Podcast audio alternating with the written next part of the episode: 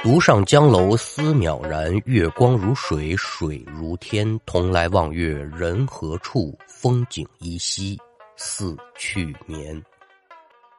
那要听书，您往一三年湖南省衡阳市来看。咱们今天要说这一位呢，是个小闺女，名字叫李子，在当地某高校啊，是一个大一的新生。说话这一会儿呢，入校还不到一个月吧。说到这儿呢，您列位可能都有这么个感触，尤其是说异地就读啊，第一次远离家乡，远离父母朋友，一个人在人生地不熟的地方，你要说不想家吗？啊，也有那个不想家的，但大部分呢，肯定是挺思念家乡的。李子虽然说是衡阳人，但家跟学校那是有一段距离的，这领不丁的说不能天天回家了，这心里还真不好受。好在说呢。家就在本地，一到周末呢还能回去。说话这会儿正是个周六，天刚放亮，李子收拾好行李就准备往家里赶。走得急呀，也没瞧这天气，赶等出了宿舍楼，抬头一瞧，干了，大阴天眼瞅要下雨。这孩子也是归心似箭吧，想着说这不还没下了吗？我抓点紧走，我坐一头车回家不就完了吗？雨伞也没拿，就这么走了。你要说这天气，那真是说比翻书还快。赶紧赶慢，这雨还是来了。李子左右一瞧，周围这建筑物离得都挺远，我赶紧跑去备雨去吧。这身上也该淋湿了。正在慌乱之际，李子就瞧见呢，道路一旁的空场之上有这么一棵大树。说起这棵树啊，可有点历史了。听说传闻呢。这棵树自打建校以前就有，少说得几百年的历史了。枝干粗壮，枝繁叶茂，按说这是学校一景儿。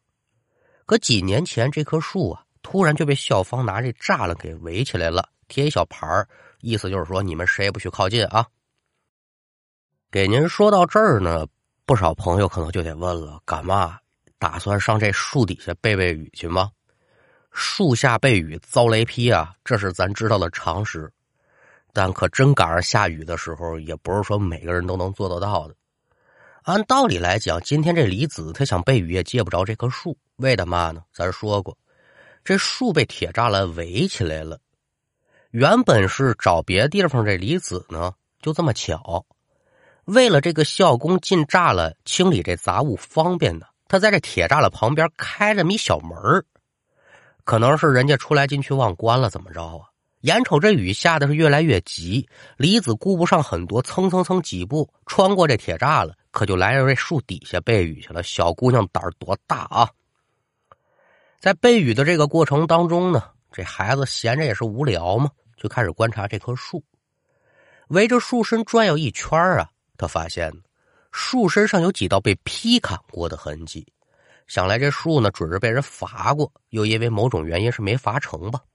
而且最有意思的是什么呢？在这些伤痕上啊，还有不少黑褐色的结痂，咱受伤啊结这个痂一模一样的。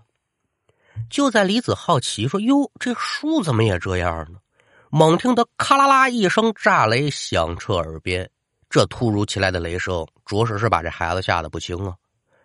平复心情，赶等李子再把目光投向这树上的伤疤的时候，眼前这一幕可把他吓一跳。怎么的呢？The longest field goal ever attempted is 76 yards. The longest field goal ever missed, also 76 yards. Why bring this up? Because knowing your limits matters, both when you're kicking a field goal and when you gamble. Betting more than you're comfortable with is like trying a 70 yard field goal. It probably won't go well. So set a limit when you gamble and stick to it. Want more helpful tips like this? Go to keepitfunohio.com for games, quizzes, and lots of ways to keep your gambling from getting out of hand. 只见呢，这树身之上这些伤痕就开始往出渗一些鲜红色的液体。嗯，提鼻子一闻，一股子血腥气。 与此同时，头顶之上本来这安静的树冠开始哗。哗，开始抖了。伴随着树荫下的亮度是逐渐转暗呢。摘耳的一听，凄凄惨惨的哭声，还有那个惨叫。惊吓过后，李子就感觉一股股的凉风嗖嗖的往脖领子里钻呢，这是怎么回事啊？整个人吓得是一个哆嗦。过了有这么十几秒钟，就听栅栏外有个声音传过来了，说：“同学呀，你跟树底下干什么？赶紧出来，这多危险呢！”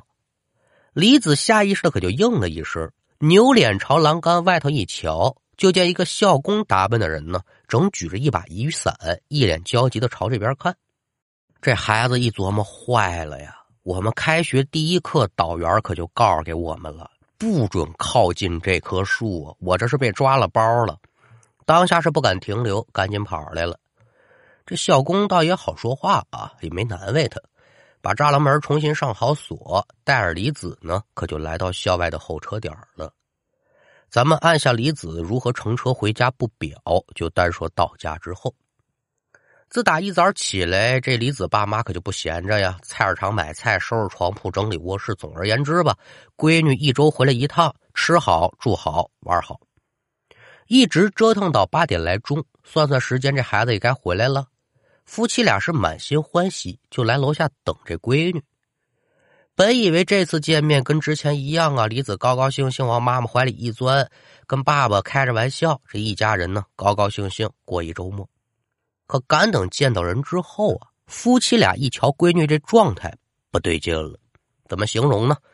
八个字啊：面容呆滞，精神恍惚。这孩子打小在家里人手心那就是掌上明珠啊！一瞧闺女这状态，夫妻俩能不管吗？可甭管怎么问，说你是发烧了、头疼啊，怎么着？你跟爸爸妈妈说说呀。李子就仨字我没事光这还不算完。回家之后呢，一桌子美味菜肴吧，视而不见。卧室一进门一锁，是饭也不吃，水也不喝，甭管怎么叫，这门里面就是不接茬夫妻俩心里着急呀，哎呦，我闺女这怎么的了？在学校受了欺负了？打电话问问吧，给同学也好，老师也好吧。但是呢，大家都反映说，走之前还好么样的呢。整个班级他最活泼了，从来也没跟人发生过什么矛盾呢。又琢磨说，回来的路上遇上小流氓了。回想一下呢，除了状态不对，其他的倒是没啥。把种种可能性排除，也没琢磨出这到底咋回事夫妻俩着急呀，有心破门而入，又担心吓着孩子。最后呢，这老两口子就跟门神似的，在门口守着，听着里面什么动静吧。可说这人不是铁打的，你总得有困的时候、乏的时候吧。到了晚上该休息了，夫妻俩可没回卧室，就在这沙发上坐着，接着守着闺女。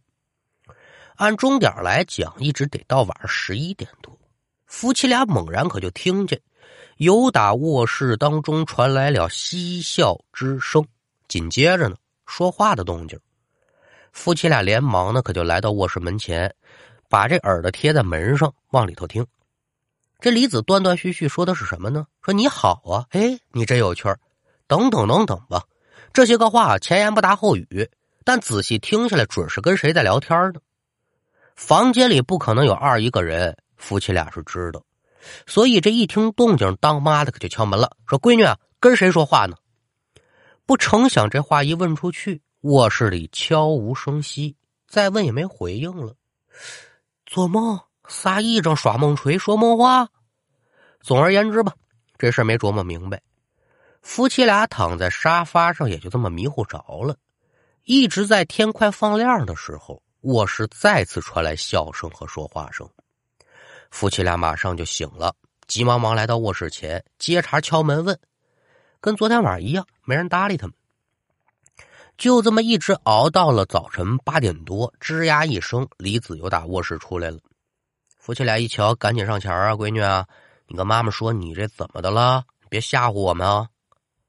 李子现在这状态稍有好转，脸上多少有点笑模样。嘿，我没事啊，妈妈。当妈的没往下问，一边当爸的接口了。嘿，我说闺女啊，刚才跟谁说话呢？啊，是不是谈恋爱了？就是随口一问，一个小玩笑，不成想这李子的回答呢，让夫妻俩把这心给揪起来了。李子微微一笑，说：“爸妈妈，我跟一个特有意思的男生说话呢。闺女，咱们家可没别人呢。谁说没人呢？有人呢，搁哪儿呢？这话问完，李子抬手一指天花板：“你们瞧，那不冲我笑呢吗？”这话一出，好家伙，夫妻俩瞬间就感觉这屋子里的温度降了好几分，恐怖气氛顿生啊！好家伙，这天天花板上有有一个人，还还还冲他笑。这也就亏了这两口子不是无神论者呀。到了这会儿，感觉出不对劲了，就见李子他爸快步走进了卧室，把这个衣服套吧好了，再次来到客厅，跟自己媳妇儿呢耳语了几句。媳妇儿是这么这么这么回事你呀，你等着我。匆匆出门了。丈夫临行之前有交代，你把闺女看住了，媳妇儿自然是不错眼珠的，在家守着呗。那也应了那句话了，孩子是娘的心头肉啊。李子一天一夜水米没打牙，当娘的也心疼啊，就准备给这李子做顿饭。可赶等把饭菜端上桌，再一瞧，坏了，这入户门开着，孩子不见了。哎呦，这个着急，这个恨呐！现在说啥也晚了，找人吧。简短接说，李子他妈呢，还有接到信儿的爸爸，还有他爸爸请来这么一位先生，一直找着下午，这人也没找着。就在准备报警的时候呢，这李子呢晃荡荡的自己回来了。回可是回了，再瞧这孩子，咱也不知上哪儿去了，一身的泥垢。这不算完啊，最吓人的是什么呢？这孩子手上拿着一朵白色的纸花先生一眼就瞧出来，孩子，你拿这干嘛呀？这是花圈上的装饰花呀。当娘的一瞧，肯定也得问问呢，闺女，你这是干嘛去了？身上弄得脏不呵呵的，你。这这这怎么个情况啊？吓得口不择言了。李子可就说了：“我能干嘛去啊？那男生带我出去玩了，不仅请我吃了好吃的，你瞧，还送了我一朵花妈咪，你看这花好看不？”李子说完，就见一旁的先生一把把李子手中这花可就夺过来了。行行行，我本想是费了功夫找他呢，现在没想到有这花那可就一切都简单了。说着话，这先生这夫妻两口子可就说了：“你们呢，赶紧把孩子带卧室去吧。”一听这话，夫妻俩赶紧照办。这边把人弄到卧室，仙儿也跟着走了进来。行了，你们俩出去，等我什么时候叫你们，你们时候再进来。说着话，仙儿由打口袋呢掏出这么一张符纸，可就贴在李子的前胸了。紧接着呢，这孩子慢慢的把眼睛闭上了，躺床上就好像睡着了似的。夫妻俩也不敢打扰，退到门外，在客厅等着吧。具体说里面发生了什么，这两口子没瞧见。一直等了半个多小时，这才听仙儿说：“说进来吧。”夫妻俩赶紧进屋，说：“行了，这原因找去了，事情也解决了，给孩子换身干净衣服。这事儿过去啊，可能一时半刻的上不了学了，最少得休养个三天五日的。”仙儿说完。就留李子他妈在卧室给这孩子换衣服，先生跟李子的爸爸就来到客厅，两个人这么一番交谈，这才闹清楚其中的缘由啊！好家伙，归根结底还是那棵树的事儿。怎么呢？要把这事儿给您说明白了，咱得把时间往前倒，倒到什么时候呢？一九四四年，这一年还是抗日战争末期了啊。这一年，我国军队呢跟日军在衡阳爆发了一场非常有名的会战，叫衡阳会战啊。衡阳会战也叫东方的莫斯科保卫战嘛。您列位可也知道，这日军侵略我国领土，经常会对我国人民进行惨绝人寰、灭绝人性的三光政策。李子所在的学校旧址，在抗战时期，它是一小村儿。这棵树下就不知让日军祸害了多少老百姓。书给您说到这儿，您可也就明白了。李子之所以会有这些异状，就是因为树下避雨的时候被死在树下的一个冤魂给缠上了。至于说这树为什么被校方用铁栅栏围起来呢？事后经过多方打听，反正也知道答案了。树底下死的人太多了，老辈人就说呀。这棵树之所以能长得这么好，那就是吸收了太多人的血和冤魂的冤气。刚开始大家谁拿这玩意儿当真事儿啊？直到见效的时候，校方就觉得说这树有点碍事，说砍了这么多年了不合适，就准备啊，说我给它修修枝、剪剪杈，当这么一个风景树观看着呗。请来园艺工人，这么一修一剪，吓坏了，这树身上淌血，当场把这园艺师傅就吓跑了。这个传闻得到印证之后，自然是得有那些个不信邪的人骂流血不可能。自己去试验去，拿那小刀刮它，蹭蹭的流血。自打这之后呢，可就没人敢打这树的主意了。其实李子他也不是第一个中招的，早些个年呢，也有那个人往这树底下来，都跟李子出现了一样的情况。所以打那之后啊，校方就把这树给围起来了，这地方可以就成了禁地了。而李子在发生这件事情之后呢，人家爸妈能不跟学校联系吗？当然说的很委婉啊。你看我们家孩子呢，这个在这树底下，这一说，人家都明白咋回事校方也是为了防止这种事情再发生，可就将这扇铁栅栏门给彻底给焊死了。李子在休养一周之后，可也就回到学校了。日后就截那棵树远一点，绕着走呗。日后呢，是该怎么上学怎么上学，该怎么读书啊，怎么读书。好了，那书说至此，咱们今天这一段故事也就告一段落。